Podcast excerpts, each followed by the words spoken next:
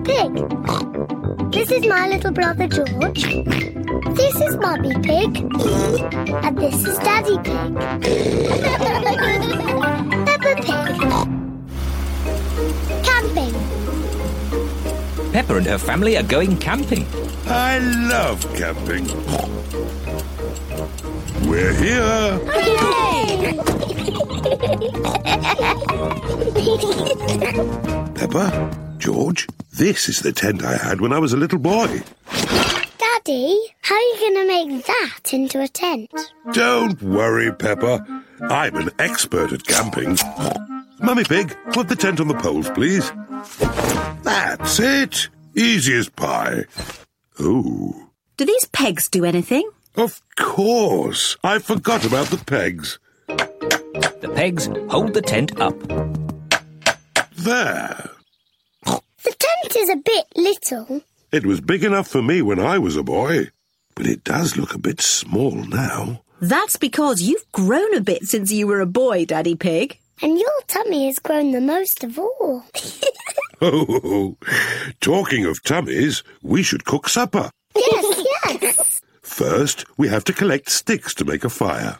Yippee! Pepper and George are helping Daddy Pig collect sticks for the campfire. George, I'll pick up the sticks and you can carry them. Collecting sticks is fun. Good. That's enough sticks. That's a splendid campfire. Now I'll light it. Here are the matches. Oh, we don't need matches. Daddy, how can you light it without matches? I'm going to make fire the old way by simply rubbing these two sticks together. Daddy Pig is rubbing the two sticks together to light the campfire. Where is the fire, Daddy? Nearly there. Hooray! Easy as pie. Now we can heat up the tomato soup. Listen to the sounds of nature. What is that sound? That is the sound of crickets chirping. What is that? That's an owl. Look, there it is. Wow! And what's that noise? Oh, I'm not sure. It's Daddy's tummy. My tummy rumbling is one of the best sounds of nature. It means it's time to eat. I love tomato soup. So do I. There's another one of Daddy Pig's sounds of nature. Eh? What? Come on, children, into the tent. It's bedtime. We won't all fit in. The tent is too little. It will be fine. In you go. Move further in, Mummy Pig.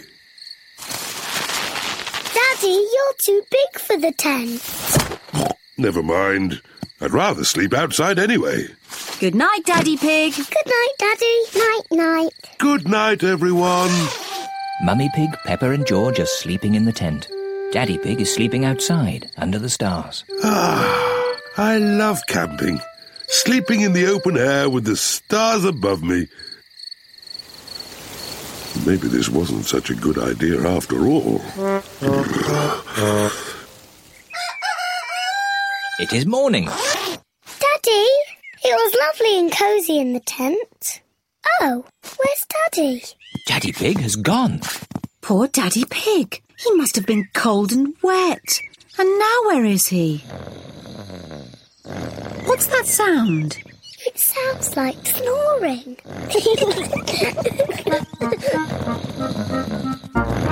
Daddy Pig, What?